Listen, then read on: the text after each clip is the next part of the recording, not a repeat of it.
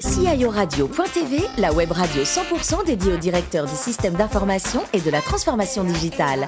Co-animée par Alain Marty et Patrice Clèche, en partenariat avec ServiceNow, accompagnateur de la transformation numérique, et TNP, accélérateur de performance. Bonjour à toutes et à tous, bienvenue à bord de CIO Radio.tv. Vous êtes plus de 11 000 DSI, dirigeants d'entreprise, acteurs de la transformation digitale, à nous écouter chaque semaine au podcast. À mes côtés pour co-animer cette émission, Thierry Cartalas, partenaire au sein de TNP Consultant, Bruno Buffon Vice-président France de ServiceNow, et puis Patrice Clèche, rédacteur en chef adjoint de CIO Radio.tv. Bonjour messieurs, bonjour à tous les trois. Bonjour. Patrice, savez-vous qu'on peut peser 530 milliards d'euros par an et rester inconnu ou presque inconnu? La somme est vertigineuse, Alain, et on peut se poser la question, ces 530 milliards d'euros, ils sont à qui? Pour nous répondre, nous recevons aujourd'hui Jean-Baptiste Courouble, DSI de l'ACOS, l'Agence centrale des organismes de sécurité sociale. Bonjour, Bonjour Jean-Baptiste. Bonjour. Quel début de carrière officier de marine marchande, vous avez parcouru le monde. Euh, pourquoi prend-on la mer, même si, euh, en tant que breton, je vois à peu près euh, quelques réponses possibles? Alors, je ne suis pas breton. mais oui, mais Patrice Clèche, oui. D'ailleurs, on dit que les, ceux qui tiennent toute leur carrière, ce sont les Bretons et surtout leurs femmes. moi, je, je viens d'une famille de marins, tout simplement. Et donc j'ai suivi, j'ai fait beaucoup de voiles, j'ai tout de suite eu envie d'embrasser ce métier. En quoi consistait votre travail? C'est quoi officier de marine marchande? Alors, à l'époque, on disait capitaine dans long cours. Ça a mhm. bien évolué depuis. Euh, c'est un, rôle d'officier polyvalent. En fait, vous faites de la passerelle, c'est de la navigation du bateau, vous faites des opérations commerciales et puis vous gérez les machines et euh, la propulsion, l'énergie, etc. sur le bateau. Donc, vous êtes un peu l'homme à tout faire. Et on est très peu, hein. on est une quinzaine sur un bateau pour le faire fonctionner. Alors je ne parle pas des paquebots qu'on voit aujourd'hui, hein. je parle des, pétroliers, des cargos, etc., qui étaient plutôt les, navires que, sur lesquels j'étais. Euh, voilà, donc c'est un, euh, un, job, je trouve, très enrichissant et polyvalent. Vous y avez travaillé pendant sept ans. Euh, pourquoi rentre-t-on définitivement au port? C'était trop galère? C'était pas facile, euh, notamment l'éloignement familial, hein, mais au-delà de ça, euh, c'est l'époque où euh, l'ensemble des navires français passent sous pavillon de complaisance. Et donc on préférait beaucoup les Philippins, les Indonésiens aux, Français, et donc ben, on, restait sur le quai, donc il a fallu se trouver autre chose. Et vous avez changé radicalement d'univers professionnel, vous êtes passé du maritime à l'informatique. Est-ce qu'à l'époque vous n'avez pas eu un petit peu peur du coup de baume?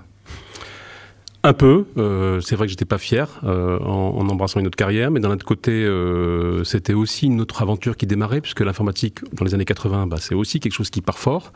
Et je me disais qu'il y a de quoi là, pourquoi pas trouver un vrai épanouissement dans quelque chose qui démarre, une vraie aventure qui démarrait. Donc j'étais plutôt partant. En restant à terre. Exactement. Enfin, vous débarquez au sein de l'ACOS, c'était en 1996. Euh, vous êtes un moussaillon qui progresse euh, d'année en année, passant par l'administration de données, la direction de projet, la direction d'études, de développement et la direction des systèmes d'information depuis 2012. Euh, vous êtes passé de l'optimiste aux transatlantiques en fait. oui, si vous voulez, oui. Comment est-ce que ça a été possible C'était euh, à force de travail, de volonté? Est-ce que l'ACOS est une entreprise bienveillante pour vous faire grimper autant? Alors, je pense que d'abord, c'est une entreprise où la culture est extrêmement forte. Alors, même si on, se renouvelle beaucoup, la culture institutionnelle et euh, la maîtrise et la connaissance du système social est très important pour réussir à ce poste. Et le fait d'y avoir passé beaucoup de temps fait que j'ai acquis un petit peu cette culture et que j'ai pu aussi essayer de l'innover, de la faire évoluer, euh, et encore aujourd'hui d'ailleurs. Euh, ce qui fait qu'il y avait une certaine confiance de mes dirigeants pour me nommer à ce poste. Euh, c'est aussi un poste où on ne peut pas trop se planter, vous l'avez dit, il y a des flux colossaux qui transitent, il y a euh, au quotidien des opérations, des, millions d'opérations qui, euh, qui sont effectuées, et, donc la nécessité à la fois de rassurer, et en même temps de proposer de l'innovation. Vous êtes combien dans votre service à travailler Alors, à, la, DSI, on est 1000 internes et 700 externes à peu près. 700 externes. Bruno? Alors on parle euh, pas mal de, d'état plateforme depuis euh, quelques années. Euh, qu'est-ce que c'est et quel impact ça a pour une organisation comme, comme l'ACOS? Bah écoutez, l'état plateforme, on le retrouve à plusieurs niveaux. en fait, c'est quelque part la volonté d'offrir aux citoyens un service intégré. Aujourd'hui, je pense que tout le monde en a un peu marre quand il a des formalités administratives à faire, à aller un coup sur le site des impôts, un coup sur le site de l'URSSAF, un coup euh, la Sécu, un coup, etc., etc., etc. Et ça devient extrêmement compliqué. Donc, il y a eu un choix. Enfin, je pense qu'il y a un choix qui maintenant trouve des, une application, des applications concrètes de fédérer tout ça et d'offrir des portails communs avec de l'apaisation des différents systèmes les uns vis-à-vis des autres, une authentification, une, des habilitations gérées par un France Connect ou par ce type, ce type d'approche, et donc des API qu'on offre à la fois vis-à-vis des applications tierces dans le secteur public, mais aussi dans le secteur privé. C'est-à-dire que maintenant, de plus en plus, on propose des services en commun avec des startups, avec des boîtes qui font euh, euh, de la mise en relation, par exemple, pour tout ce qui est emploi, euh, emploi à domicile, etc. Donc, ces gens-là sont extrêmement heureux parce que ça génère un nouveau business pour eux. En plus, un business sérieux puisqu'ils récupèrent des data et des services qui sont les nôtres et qui donc crédibilisent encore plus leurs propres offres de services. Et la période actuelle, la, la crise sanitaire, c'est un accélérateur? Alors d'abord, c'est beaucoup de boulot parce que comme vous pouvez l'imaginer, le monde de l'entreprise était en difficulté pendant, toute cette période. Pilote l'informatique des URSAF, entre autres, hein.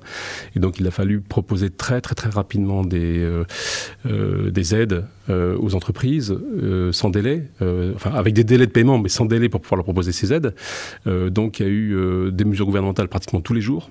Oui, donc là la vraie notion d'agilité, c'était pendant cette période-là, quoi. C'était et donc et tant mieux. Continue, hein. et ça continue parce que la, la rentrée est difficile, donc donc c'était une, vraiment une nécessité que d'être en capacité de pouvoir fournir tout ça tout en nous-mêmes nous mettant en télétravail, euh, enfin, sans rupture de service. Hein. donc, euh, donc c'est vrai que c'était un petit peu, on a un petit peu jonglé, mais ça s'est plutôt bien passé.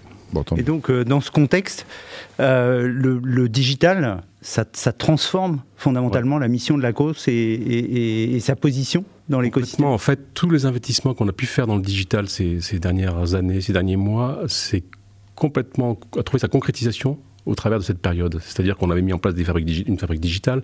Ça nous a permis notamment de, euh, de monter des chatbots très rapidement, de, de, de, monter des, parce qu'on avait, des, des, flux téléphoniques euh, colossaux hein, de gens qui se disaient mais quand je peux, je peux, je peux pas payer mes échéances, je peux pas, etc., etc. Donc on pouvait plus faire face. Donc on a dû mettre en place un certain nombre d'outils.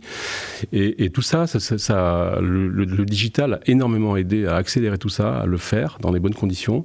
Euh, nos investissements sur le big data également. Euh, nos investissements sur le cloud également. Donc euh, voilà, donc je pense qu'on a, on a eu quand même, malgré bon, euh, un sujet qui était un peu dramatique, hein, on a eu un alignement de planètes quand même qui nous a permis de s'en sortir pas si mal. Thierry? Alors, vous avez parlé de la digitalisation de la plateforme, on parle de l'état de la plateforme, et, l'intelligence artificielle dans tout ça. Vous pensez que ça va pouvoir vous aider demain pour dépiler le millefeuille des retraites?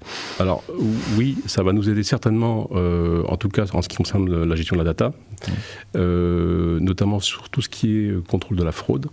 Oui. Euh, où là, on voit bien qu'il y a vraiment des choses très prometteuses en la matière, en algorithmie et en IA, et on commence à expérimenter un certain nombre de choses au travers de, au travers de ça. D'accord, c'est clair. Et donc, euh, du coup, euh, à l'instar de, je crois, vos confrères du ministère de l'Intérieur qui ont développé un cloud euh, privé ou maison, vous, vous êtes où là-dedans, dans cette option Vous allez faire le vôtre pour la cause ou Alors, je vais pas le faire le mien tout seul. Non. Mais par contre, je, voudrais être très moteur et je voudrais entraîner mes petits collègues de, la sphère sociale et publique hein, pour avoir un cloud de confiance. Je pense que c'est une nécessité pour nous. Aujourd'hui, on n'y est pas. Euh, il y a un certain d'initiatives qui sont prises aujourd'hui. Il y, a des offres. Hein, OVH, Capgemini Thales essaie de se fédérer pour pouvoir nous proposer quelque chose. Moi, je voudrais le pousser pour que ça aille plus vite. on parle de Gaia X aussi, hein, euh, qui est quand même euh, d'actualité. Pour le moment, c'est beaucoup d'annonces. pas encore de choses extrêmement concrètes. Moi, j'ai espoir qu'en 2021, on sera capable de proposer un club de confiance digne de ce nom dans lequel on pourra mettre des choses. Et moi, je mettrai des choses. Aujourd'hui, j'utilise euh, Azure, etc., euh, bah, pour tout ce qui est euh, Office 365, pour tout ce qui est, je dirais, du SaaS, mais je ne mets pas encore mes données de production clairement dans, dans le cloud. Donc, mais je ne le ferai pas si je n'ai pas un cloud de confiance. c'est très clair. Jean-Baptiste, si pour vous le plus beau paquebot du monde, c'était lequel? Ou c'est lequel? Je, je, pense que c'est le France. Vraiment? Vraiment. Ah, je sens beaucoup d'émotion dans votre voix. Vraiment. Euh, maintenant, il y, a des choses très belles. Euh, il y a des choses qui font rêver, les, les petits paquebots ponants. Là. Ouais, c'est ça. ça donne envie. Hein. C'est sûr qu'être DSI sur un bateau ponant, ça serait un rêve. Ah, il n'y a pas l'appel du pied. Bonjour, monsieur Pinault. Je m'appelle Jean-Baptiste. Et pour terminer, il paraît que vous avez un drone. Vous filmez quoi? Ah bah, Thierry, tranquillement à la plage à Sifour en train de se faire bronzer ou qu'est-ce En fait, euh, globalement, moi je vis dans le sud. Hein. Ah, vous habitez où exactement? Euh, J'habite euh, alors à La Gaude, qui est près de Nice. Hein, en fait, on a un gros centre de développement à Sophie Antipolis. et globalement, en fait, j'adore faire des prises de vue et du film, et donc le drone est un accessoire de film. Quand, quand, je fais du montage, j'ai des images aériennes, des images, euh, euh, des images au sol, et, donc euh, voilà. Ça me... Bon, et côté coup de cœur pour les voyages, il paraît que vous avez beaucoup apprécié l'Afrique du Sud. Je ne sais pas si vous aviez votre drone là-bas ou pas, mais. Alors, c'est clair, j'ai beaucoup apprécié. D'ailleurs, depuis, j'irai plus jamais dans un zoo. Mmh. Euh, mais ouais, il y a une faune qui est magnifique et en plus il y a une diversité entre le Cap et puis la partie des réserves qui est, qui est mmh. incroyable. Et en plus, ils ont des bons vins. Merci à vous, Jean-Baptiste. Merci également à Thierry, Bruno et Patrice. Fin de ce numéro de CIO Radio.tv. Retrouvez toute notre actualité sur nos comptes Twitter et LinkedIn. On se donne rendez-vous mercredi prochain à 14h précise avec un nouvel invité. L'invité de la semaine de CIO Radio.tv, une production B2B Radio.tv en partenariat avec ServiceNow, accompagnateur de la transformation numérique, et TNP, accélérateur de performance.